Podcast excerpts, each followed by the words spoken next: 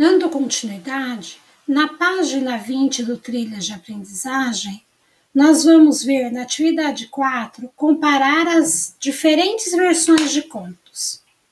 Você sabia que a história pode mudar dependendo de como o autor ou o escritor escreve? Os contos são as histórias escritas por diversas pessoas em diferentes lugares e em diferentes tempos.